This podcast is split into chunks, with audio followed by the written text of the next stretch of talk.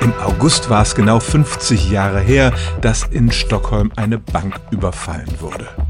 Der Bankräuber nahm vier Geiseln und insbesondere die Bankbeamtin Christin Enmark soll dabei ein so intensives Verhältnis zu ihren Geiselnehmern entwickelt haben, dass man das als eine psychische Störung identifizierte und mit dem Namen Stockholm-Syndrom belegte. Im gleichen Jahr wurde dann auch noch die Millionenerbin Patricia Hearst entführt, die sich ganz offen mit den Entführern solidarisierte, sich ihnen anschloss und später sogar Banken überfiel.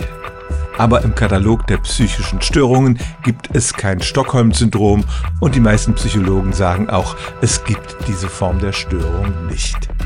Was war in Stockholm geschehen?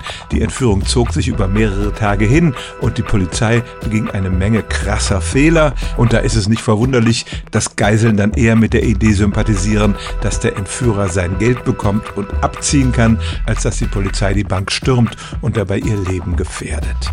Die Diagnose, dass sie eine fast erotische Beziehung zu den Entführern entwickelt hätte, kam auch von einem Polizeipsychologen, der nie mit ihr gesprochen hat.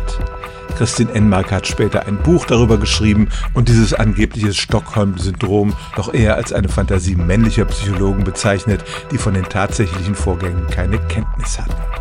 Entführungsopfer befinden sich in einer traumatischen Situation. Es ist auch durchaus sinnvoll, dass sie dabei versuchen, auch eine menschliche Beziehung zu den Entführern aufzubauen, schon aus reinem Selbsterhaltungstrieb. Aber dass es da geheimnisvolle Mechanismen gäbe, die zu einer fast erotischen und irrationalen Beziehung zum Entführer führen würden, das kann man getrost verneinen.